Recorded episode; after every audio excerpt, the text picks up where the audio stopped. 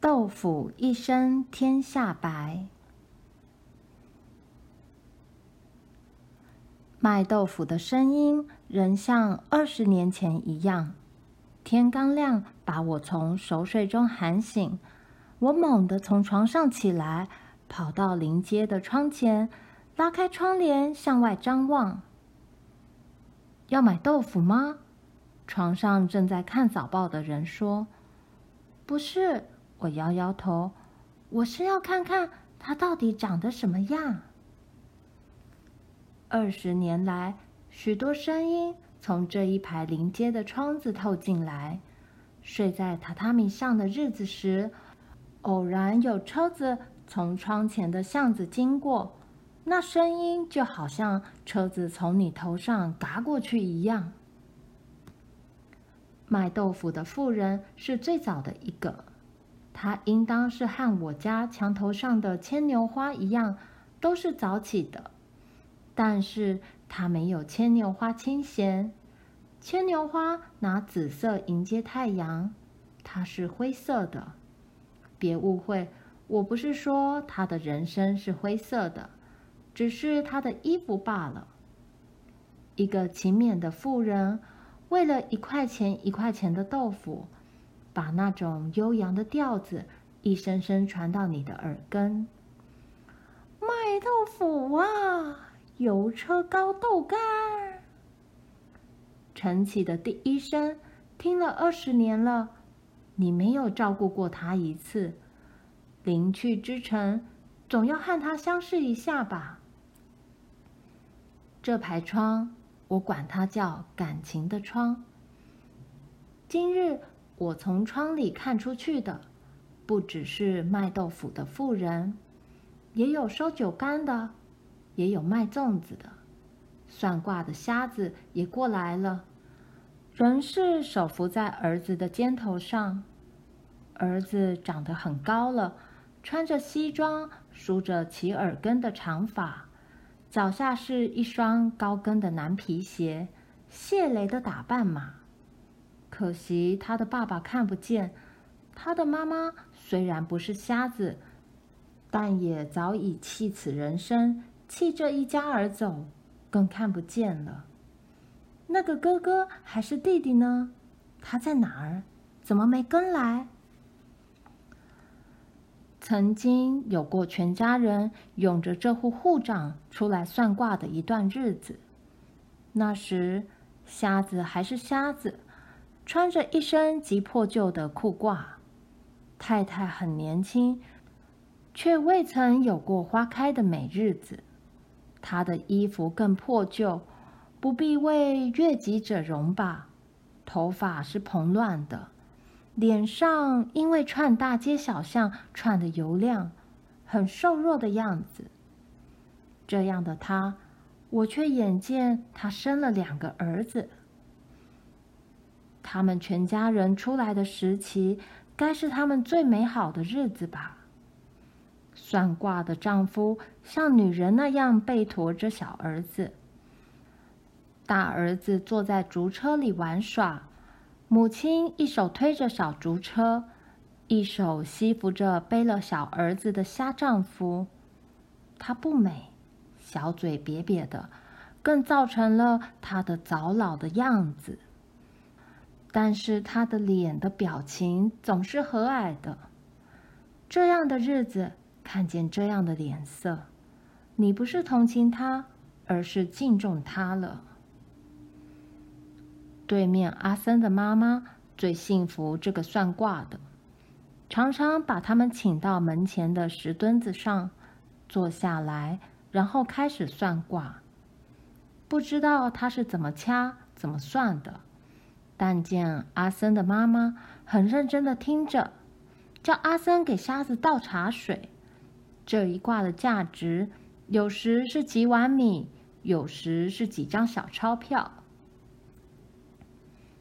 孩子们年年长大，瘦弱的妈妈不必跟着惜福了，这职务由儿子来承担。五六岁就跟着爸爸出来了，不是爸爸跟着儿子了。虾爸爸一手扶在儿子肩头上，儿子则是一手拿着弹弓、橡皮筋什么的在放射。但是他从不离开父亲一步。你看，他从五六岁、七八岁、九十岁到今天，像谢雷那样的打扮了，有十六七了吧？虽然摆的是青春少年的架势，但仍不离开父亲一步。母亲几时死去的？好几年前就听说死了。这妇人的一生快乐吗？很不甘心的死去吧？一定还舍不得离开瞎了的丈夫、幼小的儿子。收买酒干报纸的。近日成群的来，搬家的人很多的缘故，但是我总不能忘记最诚实可靠的那个。许多年来，都是把家里的旧报纸和瓶瓶罐罐的卖给缺了门牙的那个。他每次来都是很诚恳的，用他的秤一边称着，一边说：“我的秤头是没有错的。”做生意就要老实，一点儿都不能乱来。我很高兴，我说：“是的，旧报纸不是值钱的东西，我也不是在乎那一毛两毛的。但是如果不诚实的秤，真让人生气。我最厌恶不诚实。生意做得很顺利，个把月他来一趟，他喊的声音是深沉的。老练的，稳重的。我家的报纸和旧杂志太多太多了，十几种报纸和三十几种杂志。每次他来都说：“我的秤头没有错，报纸有很多剪了的，也没关系。”我也有些歉意，蝇头小利是多么不容易。我说。剪了的就不要算称，扔在一边好了。但是我的杂志是崭新的，你看，你看，你称斤买了去，到旧书摊就是起码一块一本呢。忽然有一年，阿愁心血来潮，把报纸称了称。我家没有秤，他是怎么去称的，我也不清楚。然后诚实的人来了，他又说。我的秤头没有错。阿愁从身后拿出了另一根秤，揭发了他十年来的不诚实。好可怕的一刹那！最小的事情，最少的利润，变成了最大的骗局。这样的局面，比面对一个抢劫的强盗还令人尴尬吧？那时的心情，感觉到的是受了侮辱。而不是欺骗。此后很多日子，那个深沉、老练、稳重的声音，不再从早晨的窗子透过来。我偶然老远的在巷头看见他了，他就绕道而行。一个月一个月的过去了，报纸和杂志堆得把那块地板都压凹下去了，没有勇气再叫另外收买报纸的。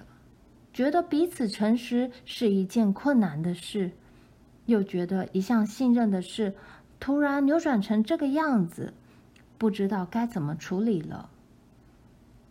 我和阿愁很想把这件事忘记，我们很希望他再敲一敲我们那扇友情之门。